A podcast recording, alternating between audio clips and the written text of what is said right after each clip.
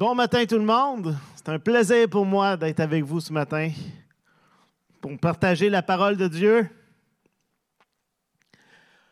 En 2013, Dave Weckl, un des joueurs de drum, de batterie les plus influents de l'époque, a sorti un DVD qui s'intitule Back to Basics, un retour aux bases, où il prend le temps d'expliquer les fondements d'une bonne technique pour jouer de la batterie. Et l'objectif était simple. Pour ceux qui débutent, eh bien, le, le but est de bien apprendre les bases, hein, de bien partir. Pour d'autres, le but est de s'assurer qu'ils avaient bien appris les bases et de corriger ce qui était mal appris. Pour des pros comme Dave Weckl, ben, l'objectif était de se rappeler les bases, les fondements. C'est important et que c'est toujours important d'y revenir, de voir comment tout le reste part de là. Et je considère que c'est quelque chose qui doit être fait régulièrement avec notre foi chrétienne, de revenir aux bases.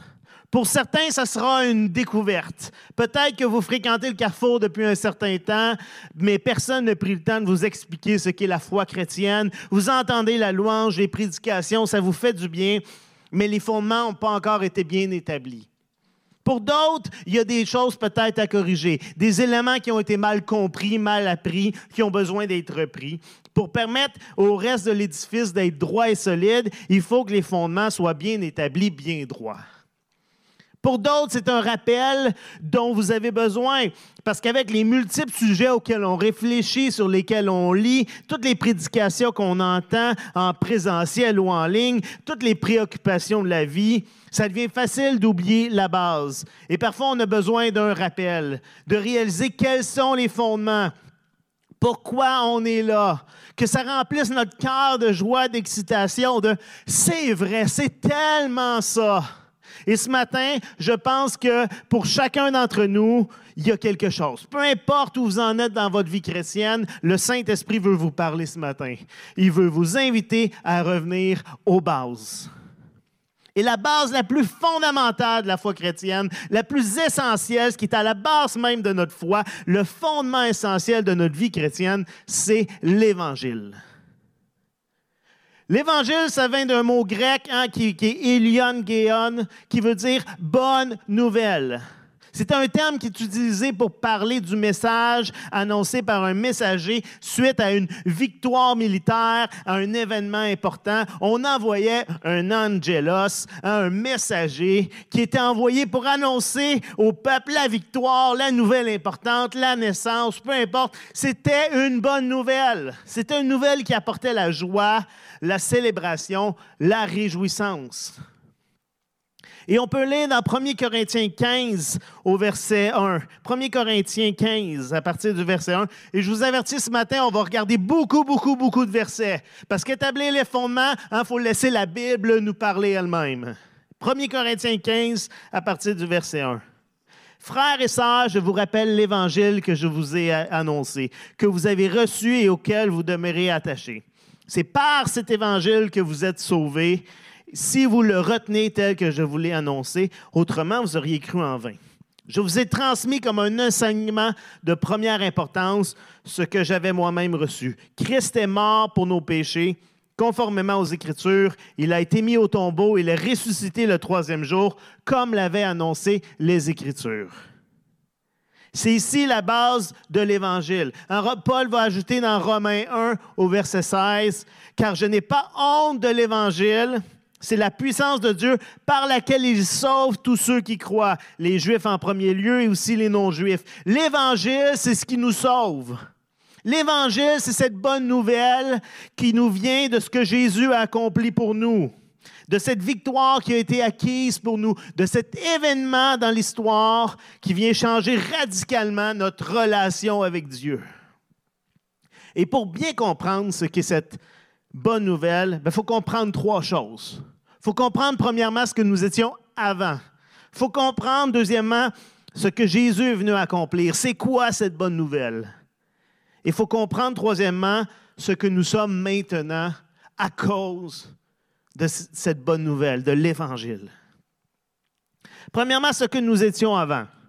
Hein, la Bible nous enseigne que Dieu est le créateur de toutes choses.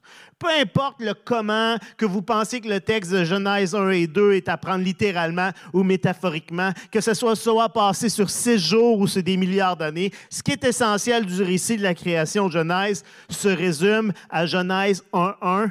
Au commencement, Dieu créa le ciel et la terre. Dieu est le créateur de toutes choses.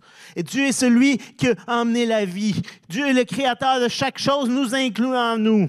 Et parce qu'il est le créateur de toutes choses, incluant chacun d'entre nous, il a le droit de nous dire comment vivre. Mais non seulement il a le droit de nous dire comment vivre, mais parce qu'il nous aime d'un amour infini, ce qu'il nous dit de faire, ben, c'est le meilleur pour nous. Ce que Dieu nous demande de faire est là pour nous permettre d'être pleinement épanouis en tant qu'être humain et pleinement satisfaits dans notre relation avec lui. Non seulement ça, mais parce que Dieu nous aime et que son désir, c'est d'être en relation avec nous, il nous a rendus pleinement libres de nos choix. Libres de l'aimer, libres de lui faire confiance, libres de lui obéir, ou pas. Et l'être humain a choisi. Dans Genèse 3, on voit comment l'un des premiers choix de l'être humain, ça a été de désobéir à Dieu. De douter de la bonté et de l'amour de Dieu. De douter que Dieu désirait vraiment notre bien. De désirer avoir le contrôle total de nos vies. De rejeter l'autorité de Dieu et de désobéir à ce que Dieu nous demandait. Et encore là, au-delà de juste nous raconter une histoire, ce que Genèse 3 nous révèle, c'est que l'être humain a choisi de désobéir à Dieu. Et c'est ce que la Bible appelle le péché. Et une bonne image pour nous aider à comprendre ce qu'est le péché, c'est un des mots qui est utilisé dans le Nouveau Testament pour parler du péché, qu'on traduit par le mot péché. Hein. Il y a plusieurs mots dans la Bible qui sont traduits par faute ou péché ou transgression. Un de ces mots-là, c'est le mot amartia qui signifie littéralement manquer le but, manquer la cible. C'est un terme militaire qu'on utilisait à l'époque pour parler, entre autres, du lancer du javelot ou du tir à l'arc, et qui signifiait te manquer la cible. Dieu avait un but pour nous. Dieu nous a présenté une cible à atteindre. Il nous a dit comment l'atteindre. En désobéissant à Dieu, en refusant de lui faire confiance, de l'écouter, eh bien, on a manqué le but de ce que Dieu voulait pour notre vie, de ce qui était le meilleur pour nous. Le péché, c'est le rejet de Dieu et de son autorité sur nos vies qu'il a créées. C'est de refuser de faire confiance à Dieu et de choisir de dire non, je fais les choses à ma manière. Et la Bible nous enseigne que nous sommes tous pécheurs. Hein, dans Romains 3 au verset 23, Paul écrit, tous ont péché et sont privés de la gloire de Dieu. Tous ont péché. Dans 1 Jean chapitre 1 au verset 8, l'apôtre Jean écrit, Si nous prétendons n'être coupables d'aucun péché, nous sommes dans l'illusion et la vérité n'habite pas en nous. Si vous pensez que vous n'avez pas fait de péché, eh bien vous avez tort, hein? vous êtes dans l'illusion. Vous êtes dans le mensonge. Mais non seulement nous sommes tous coupables d'avoir péché, mais la Bible nous enseigne que l'être humain est pécheur, qui est attiré par le péché, que depuis la faute originelle, nous avons ce qu'on pourrait appeler une nature pécheresse. Romains 5, verset 12 nous dit, c'est pourquoi de même que par un seul homme, le péché est entré dans le monde, et par le péché la mort, et ainsi la mort atteint tous les hommes parce que tous ont péché. Tous les hommes sont teintés, sont tachés par le péché. Dans le psaume 51 au verset 7, le psalmiste va écrire Je suis depuis ma naissance marqué du péché. Depuis quand ma mère j'ai été conçue, le péché est attaché à moi. Ce que c'est pas simplement des actions, c'est une nature à l'intérieur de nous. Nous sommes pécheurs. Éphésiens chapitre 2, verset 3, Paul écrit, Nous aussi, nous faisions autrefois tous partie de ces hommes. Nous vivions selon nos mauvais désirs d'hommes livrés à eux-mêmes. Et nous accomplissions tout ce que notre corps et notre esprit nous poussaient à faire. Aussi étions-nous par nature voués à la colère de Dieu comme le reste des hommes. Donc, ce n'est pas juste une question de Ah, mais lui a fait plus de péchés que lui, lui en a fait plus que lui, et de comparer des actions.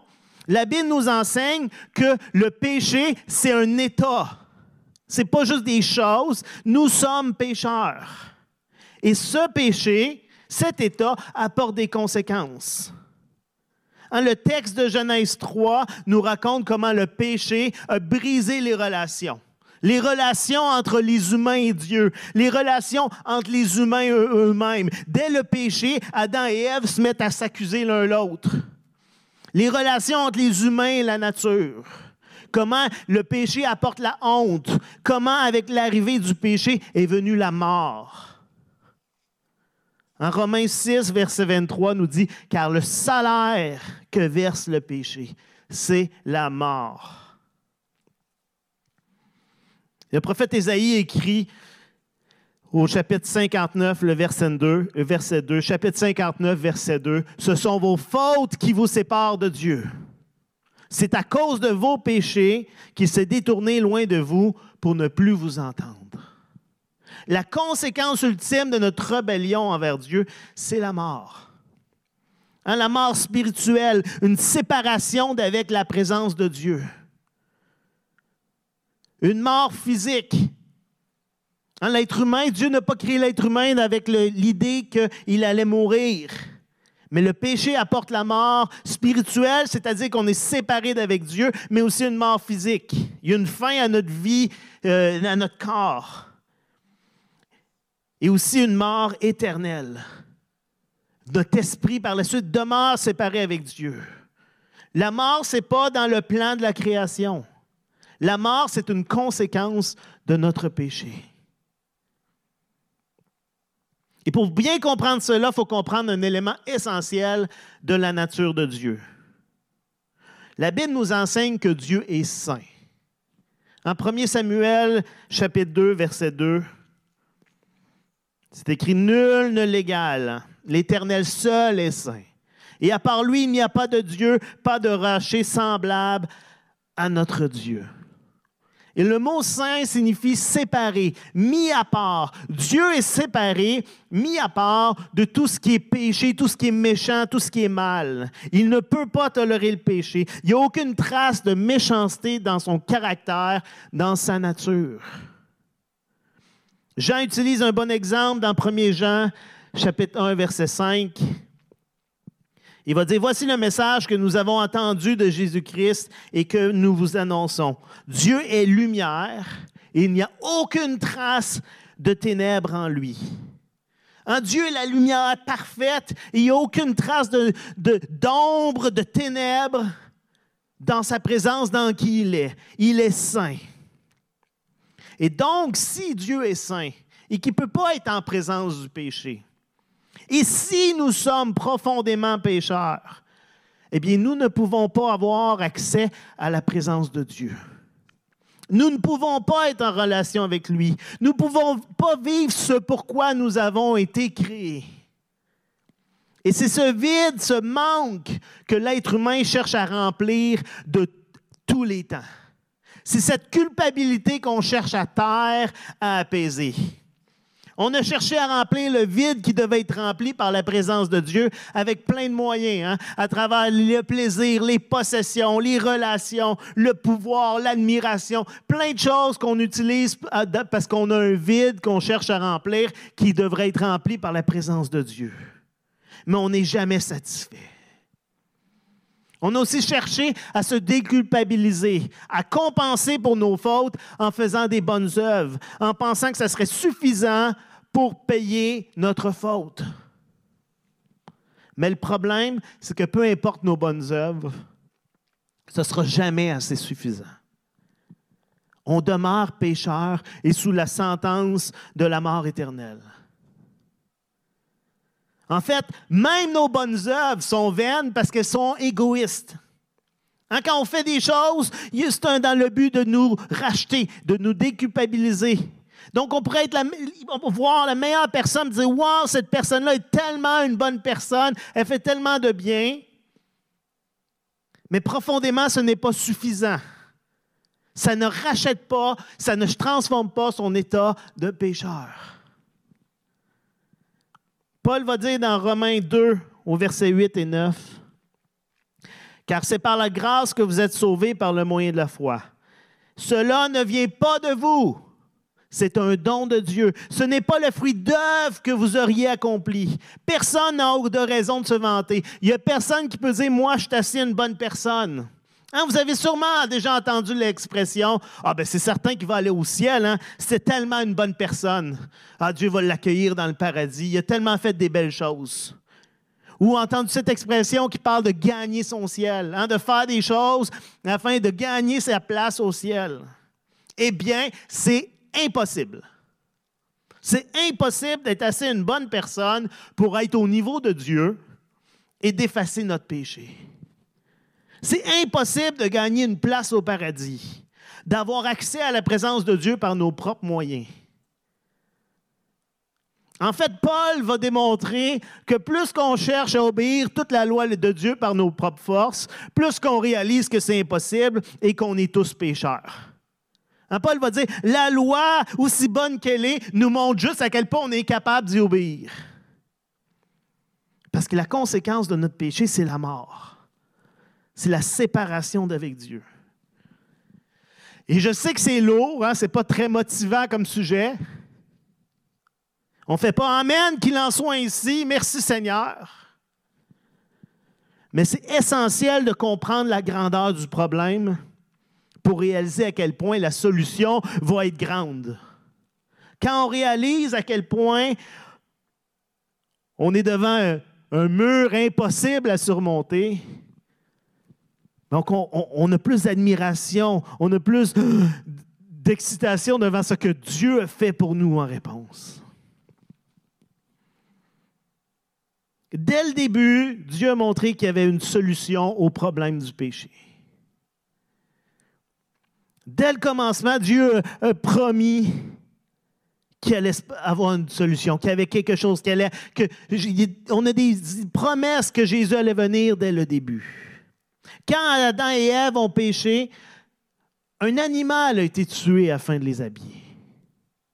Lors de la première Pâque juive, on a célébré la Pâque il y a quelques semaines, mais de la première Pâque juive, il y a un agneau qui était tué et son sang qui était mis sur les bords de la porte afin que ceux qui y habitent soient sauvés de l'ange de la mort qui allait passer. Vous pourrez lire cette histoire dans Exode 12 si ça vous intéresse. Lorsque Dieu a donné la loi au peuple d'Israël, il leur a demandé de faire à chaque année un sacrifice expiatoire, c'est-à-dire le sacrifice d'un agneau pur sans tache, dont le sang versé couvrait métaphoriquement les péchés du peuple, rappelant à chacun que le salaire de leur péché, c'est la mort. Hein, C'était un sacrifice qui devait être répété chaque année. Parce que ce n'est pas le sang de l'agneau qui effaçait réellement les péchés du peuple. C'était une image de la solution à venir. C'était l'ombre des choses à venir, pour reprendre une expression de Paul. Il fallait un sacrifice parfait pour payer le prix de nos péchés. Et Dieu a donc lui-même fait ce sacrifice par amour pour nous. On va lire ce verset qu'on connaît tous, Jean 3, verset 16. Oui, Dieu a tant aimé le monde qu'il a donné son Fils, son unique, pour que tous ceux qui placent leur confiance en lui échappent à la perdition et qu'il ait la vie éternelle. Je lis dans une autre version. Ah, ben là, c'est pas comme ça, moi je l'ai appris. Mais écoute, je le relis à nouveau, écoutez-le. Dieu a tant aimé le monde qu'il a donné son Fils, son unique, pour que tous ceux qui placent leur confiance en lui échappent à la perdition et qu'ils aient la vie éternelle. Quand Jésus vient sur la terre, c'est Dieu le Fils fait homme qui vient parmi nous. Et ça, c'est important de le saisir. C'est pas juste un homme qui est choisi, ah, puis lui, il va vivre une belle vie, puis il va faire quelque chose de spécial. Non, c'est Dieu lui-même qui vient sur la terre, Dieu le Fils qui se fait homme. Jean chapitre 1, et on va lire le verset 1 et ensuite le verset 14. Au commencement était celui qui est la parole de Dieu. Il était avec Dieu, il était lui-même Dieu.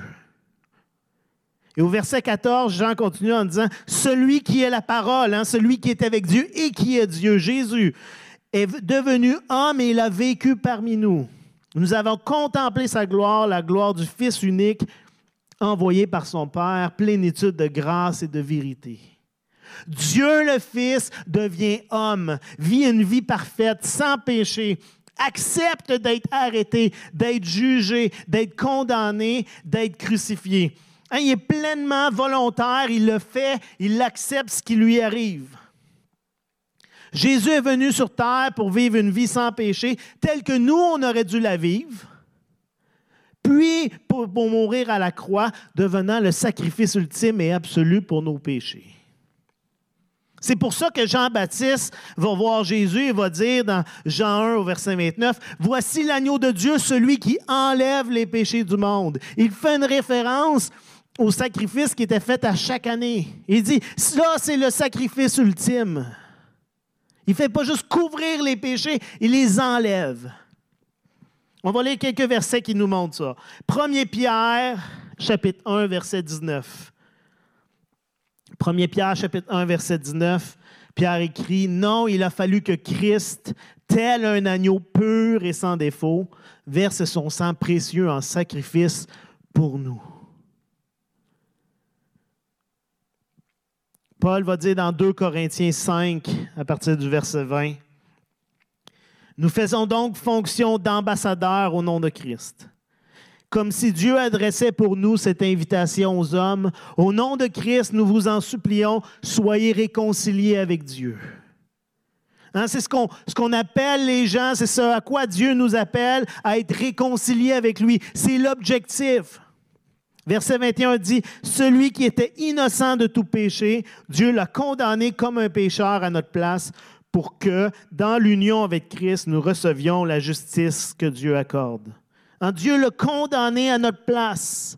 Il a pris le péché. D'autres versions vont dire, il est devenu péché à notre place pour que nous devenions justice.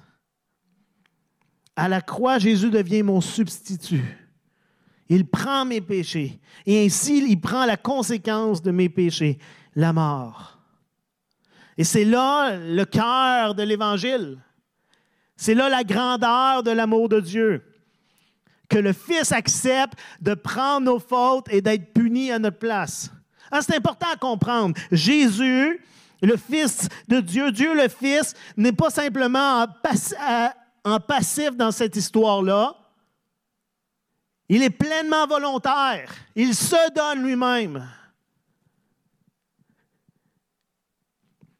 Afin que nous ayons accès à nouveau à sa présence. 1 Pierre chapitre 2 verset 24. Il a pris nos péchés sur lui et les a portés dans son corps sur la croix, afin qu'étant mort pour le péché, nous menions une vie juste. Oui, c'est par ses meurtrissures que vous avez été guéris. Pierre va aussi écrire dans 1 Pierre encore chapitre 3, verset 18. Christ lui-même a souffert la mort pour les péchés, une fois pour toutes. Lui, l'innocent, il est mort pour des coupables afin de vous conduire à Dieu. Il a été mis à mort dans son corps, mais il a été ramené à la vie par l'Esprit. Et ça, c'est important. Il n'est pas seulement mort, mais il a été ramené à la vie. Il est ressuscité. Parce que si Jésus était simplement mort, tout ça ne voudrait rien dire. Ce serait bon. Il est mort, mais il n'est pas ressuscité, donc il n'y a pas de puissance, il n'y a pas de victoire, il n'y a rien, lui aussi il est mort. Mais Jésus est ressuscité. La résurrection de Jésus est essentielle dans l'Évangile, car elle démontre que Jésus a vaincu le péché et la mort. Vous pourrez lire dans 1 Corinthiens 15, Paul va parler comment que si Christ n'est pas ressuscité, bien, tout ce qu'on fait est en vain, tout ce qu'on dit est en vain. Il faut que Christ soit ressuscité. Il faut que Jésus soit ressuscité des morts. Et face à ce que Jésus a fait pour nous, bien, on peut poser la même question que ceux qui ont entendu cette bonne nouvelle, cet évangile pour la première fois. Hein, dans Acte 16, alors que Paul, il y a quelqu'un qui, parle à Paul et c'est, le, le géolier dans la prison. Dans Acte 16, il va leur dire, il les fit sortir et leur demanda, Messieurs, que dois-je faire pour être sauvé? Et Paul va répondre, Crois au Seigneur Jésus et tu seras sauvé. Dans Acte 2, alors que Pierre vient de faire un discours suite à la Pentecôte, un discours au peuple, ça nous dit dans Acte 2, verset 37, après avoir entendu ce discours, il eurent le cœur vivement touché et dire à Pierre et aux autres apôtres, Frères, que ferons-nous? Pierre leur dit, changez d'attitude et que chacun d'entre vous soit baptisé au nom de Jésus-Christ pour le pardon de vos péchés et vous recevrez le don du Saint-Esprit.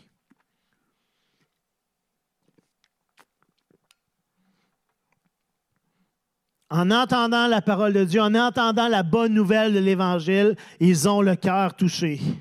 Et ça les amène à poser cette question, que ferons-nous? Et la réponse est en deux parties. Hein? Premièrement, croire et se repentir.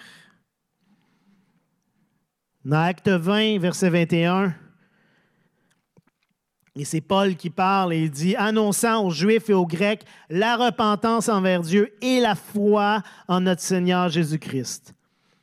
Hein, la réponse face à cette bonne nouvelle, face à l'Évangile, doit être en deux parties, la foi et la repentance. Se repentir de nos péchés, ça signifie de nous détourner de notre rébellion envers Dieu. Hein, ce n'est pas de nommer chacun de nos péchés un par un. Pour ceux qui ont grandi dans l'Église catholique, c'était ce qui était enseigné, qu'il fallait confesser chacun de nos péchés pour en être pardonné. Puis là, les gens allaient hein, au confessionnal et allaient dire Bon, j'ai fait ça, j'ai fait ça, j'ai fait ça, d'accord, t'es pardonné. Et ils pensaient que ah, c'était ça qu'il faut faire. Mais honnêtement, c'est pas mal impossible. Il y a toujours des péchés dont je vais oublier. Et il y en a dont je ne suis même pas conscient. Et on passerait notre vie à juste confesser des péchés. Si c'était comme ça qu'on était sauvé, tout ce qu'on ferait à longueur de journée, hein, il y aurait un hotline, là, on appellerait et on pourrait confesser parce qu'on ferait juste ça tout le temps. Ah, et ça, remettrait ça reviendrait à mettre notre salut entre nos mains. Parce que ce serait une action que j'ai faite qui me sauverait. L'action de confesser, si à chaque fois je confesse c'est pardonner, bon, ça reviendra entre mes mains. Mais repentir, ça nous vient d'un mot grec qui signifie faire demi-tour, changer d'attitude, changer de voie. Et ça ne signifie pas qu'on n'aura plus jamais de péché. Mais c'est plutôt une attitude face au péché. On n'est plus en paix avec notre péché. Parce qu'on se tourne vers Dieu, on se détourne du péché. On n'est plus en direction vers le péché, on n'est plus en rébellion contre Dieu, mais au contraire, on veut lui obéir. Les hommes d'acte 2 ont le cœur touché. Il se passe quelque chose et ils deviennent en mesure de vouloir un changement. Et alors qu'on se tourne vers Jésus, on se détourne de notre péché. La foi, ben, c'est de croire, hein, c'est de mettre notre confiance dans la mort et la résurrection de Jésus pour nous sauver de nos péchés.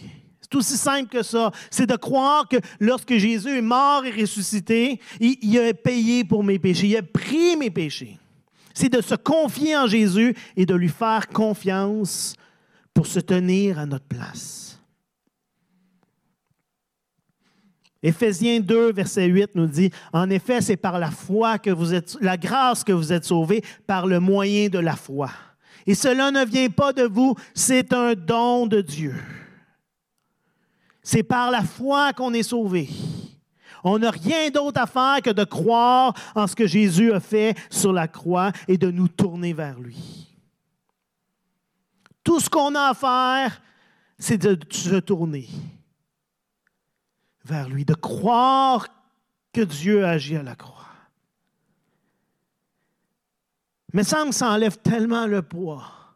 Et il me semble qu'il y a tellement de chrétiens qui vivent sans vraiment comprendre ou sans vraiment saisir cette vérité. Vous n'êtes pas sauvés à cause de ce que vous faites ou de ce que vous ne faites pas. Vous êtes sauvés à cause de ce que Jésus a fait.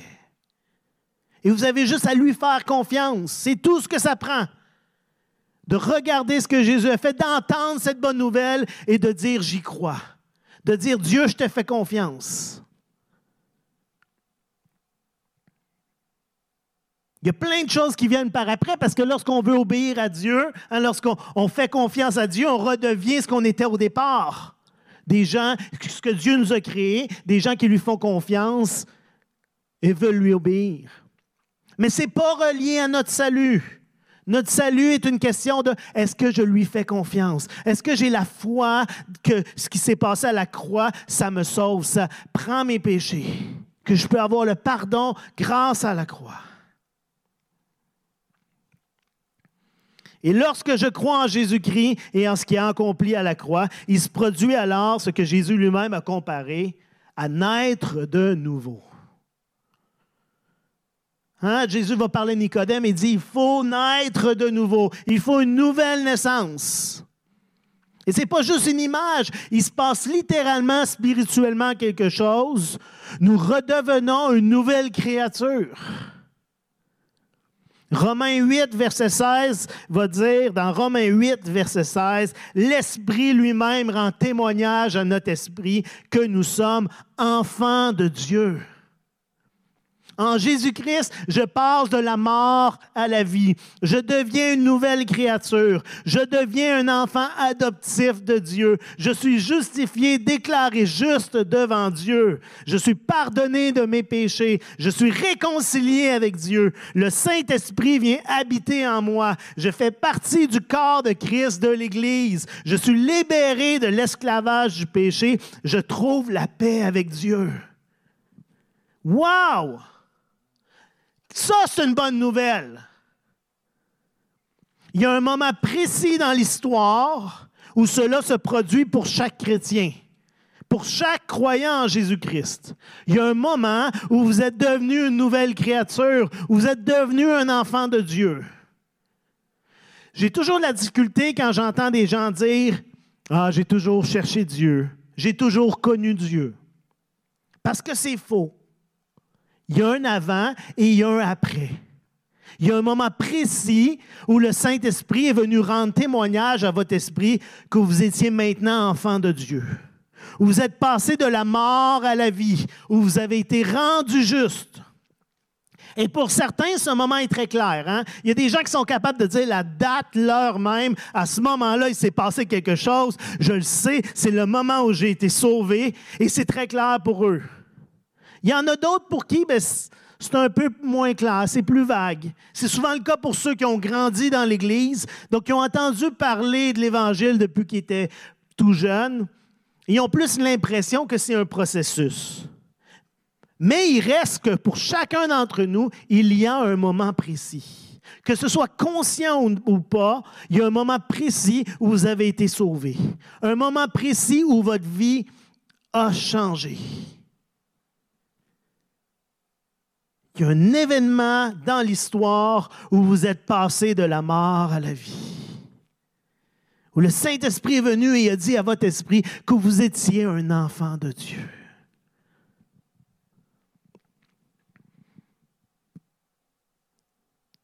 Je vais terminer en lisant deux textes qui nous montrent à quel point l'Évangile, la grandeur de ce que ça apporte pour nous maintenant dans Romains 3, versets 23 et 24. Romains 3, versets 23 et 24. Tous ont péché, en effet, et sont privés de la gloire de Dieu. Et ils sont déclarés justes, ils sont justifiés par sa grâce. C'est un don que Dieu leur fait par le moyen de la délivrance apportée par Jésus-Christ. Nous sommes déclarés justes. Nous ne sommes pas justes. Mais Dieu nous déclare juste à cause de l'œuvre de Jésus-Christ. Et on va regarder Romains 5, versets 1 à 10. Un, tellement un beau texte qui nous montre ce que l'Évangile, ce que l'œuvre de Jésus à la croix apporte pour nous. Romains 5, versets 1 à 10. Puisque nous avons été déclarés justes en raison de notre foi, nous sommes en paix avec Dieu grâce à notre Seigneur Jésus-Christ. Par lui, nous avons eu accès au moyen de la foi à ce don gratuit de Dieu qui nous est désormais acquis. Et notre fierté se fonde sur l'espérance d'avoir part à la gloire de Dieu. Mieux encore, nous tirons fierté même de nos détresses, car nous savons que la détresse produit de la persévérance, la persévérance produit une fidélité éprouvée, et la fidélité éprouvée nourrit l'espérance. Or, notre expérience ne risque pas de tourner à notre confusion, car Dieu a versé son amour dans notre cœur par l'Esprit Saint qu'il nous a donné. En effet, au moment fixé par Dieu, alors que nous étions encore sans force, Christ est mort pour des pécheurs. À peine accepterait-on de mourir pour un juste. Peut-être quelqu'un irait-il jusqu'à mourir pour le bien. Hein? ce que Paul est en train de dire, c'est que nous, on mourrait pas, pas sûr qu'on mourrait pour un juste. Mais Christ est mort pour des pécheurs, pour des injustes, pour des gens qui méritaient de mourir. Voici donc comment Dieu nous montre l'amour qu'il a pour nous. Alors que nous étions encore des pécheurs, Christ est mort pour nous. Avant même qu'on agisse, avant même la moindre action de notre part, Christ est mort pour nous. Donc, puisque nous sommes maintenant déclarés justes grâce à son sacrifice, nous serons à plus forte raison sauvés par lui de la colère à venir. Alors que nous étions ses ennemis, Dieu nous a réconciliés avec lui par la mort de son Fils. À plus forte raison, maintenant que nous sommes réconciliés, serons-nous sauvés par sa vie. Mieux encore, nous plaçons désormais notre fierté en Dieu par notre Sauveur Jésus-Christ qui nous a obtenu la réconciliation. Nous sommes déclarés justes. Nous sommes remplis de son amour. Nous sommes sauvés. Hein, nous sommes. Nous avons accès à ce don gratuit de Dieu. Tellement de choses qu'on retrouve dans ce texte que Dieu fait pour nous à la croix. Et être chrétien, ce n'est pas simplement de venir à l'Église, entendre des beaux chants, des belles paroles qui nous font du bien, qui nous motivent, qui nous amènent à vouloir faire le bien pour les autres. Être chrétien, c'est pas développer des bonnes attitudes et des bons comportements. Être chrétien, ben, ce n'est pas la fin de toute souffrance, de toute maladie. Oui, le fait d'être une nouvelle créature va nous amener à développer le fruit de l'esprit, à voir Dieu agir dans nos vies, à nous transformer de gloire en gloire. Mais être chrétien à la base, c'est croire que Jésus-Christ est mort sur la croix pour payer le prix de mes péchés et qu'il est ressuscité. Et qu'en lui, je suis pardonné et justifié et j'ai accès à la présence de Dieu. C'est ça la bonne nouvelle. C'est aussi simple que ça. Jésus est mort pour moi. Et par la foi, je suis sauvé. Et je vais inviter les musiciens. Alors que j'aimerais terminer en partageant quelque chose que John Piper, un auteur américain, a partagé en parlant de l'Évangile. Hein, il explique comment l'Évangile, c'est tout d'abord un plan de l'éternité. C'est-à-dire que les textes vont nous dire, conformément aux Écritures, depuis toute l'éternité, Dieu avait un plan, l'Évangile, cette bonne nouvelle. L'Évangile, c'est un événement précis dans l'histoire. Il s'est passé quelque chose à un moment précis de l'histoire. Jésus est mort sur la croix, il est ressuscité. Ce n'est pas juste un concept vague, c'est un événement dans l'histoire. L'Évangile, c'est un accomplissement. Hein, cet événement de Jésus qui est mort à la croix a accompli quelque chose entre le Père et le Fils. L'Évangile, c'est une offre gratuite au monde. C'est gratuit. Si ça coûtait quelque chose, ça ne serait pas cette bonne nouvelle-là. Mais non, c'est un don gratuit de Dieu qui est offert à chacun. L'Évangile, c'est une application de ce qui a été accompli. Parce que Dieu, Jésus est mort sur la croix, il y a eu un accomplissement, mais si on arrêtait là, ben, ça ne serait pas une bonne nouvelle pour nous. Hein, mais Jésus, Dieu a fait quelque chose dans l'histoire et maintenant ça a des résultats pour nous. Je suis pardonné, je suis justifié. Et finalement, l'Évangile, ben, c'est Dieu. 1 Pierre 3, 18 va parler que vous êtes pardonnés afin de vous conduire à Dieu. Mon pardon, ce n'est pas la finalité. Ma justification, c'est pas la finalité. D'aller au ciel et de ne plus avoir un corps malade, c'est pas la finalité, c'est pas la fin, c'est pas l'objectif. Tout ça, c'est dans le but d'être dans la présence de Dieu. De voir Dieu, de le connaître, de l'aimer, d'être pleinement satisfait en lui, de le glorifier. C'était la raison pour laquelle nous avons été créés, pour être en relation avec Dieu. Et l'Évangile, la bonne nouvelle, ce que Dieu a fait à la croix, le but final, c'est de être en relation avec nous, qu'on ait accès à nouveau à sa présence. Et je ne sais pas où vous êtes dans votre vie chrétienne. Je ne sais pas où vous êtes dans votre foi. Peut-être que ce que vous entendez aujourd'hui, c'est tout nouveau. ah oui, c'est ça l'Évangile. Peut-être que ça fait des centaines de fois que vous l'entendez. Peut-être que ça confirme ce que vous croyez ou que ça confronte ce que vous croyez. Peut-être que d'entendre parler de l'Évangile vous excite parce que vous voyez tout ce que Dieu a fait pour vous et la grandeur de son amour. Peut-être que vous êtes comme les, les gens qui ont demandé dans Actes 2 et 16, que dois-je faire pour être sauvé? Que dois-je faire maintenant? Eh bien, aujourd'hui, peu importe où vous êtes, je vous invite à recevoir cette bonne nouvelle et à y croire. À croire de tout ton cœur dans ce que Jésus a fait pour toi. Crois et tu seras sauvé. C'est aussi simple que ça. De regarder à l'œuvre de la croix.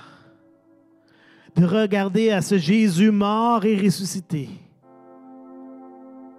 pour nos fautes, pour nos péchés, et de dire oui, j'y crois. Oui, Seigneur, je choisis de te faire confiance à nouveau. Je choisis de me mettre sous ton autorité et de croire que tu as le salut pour moi. que tu as le meilleur pour moi. Et qu'à partir de maintenant, ma vie soit guidée par toi.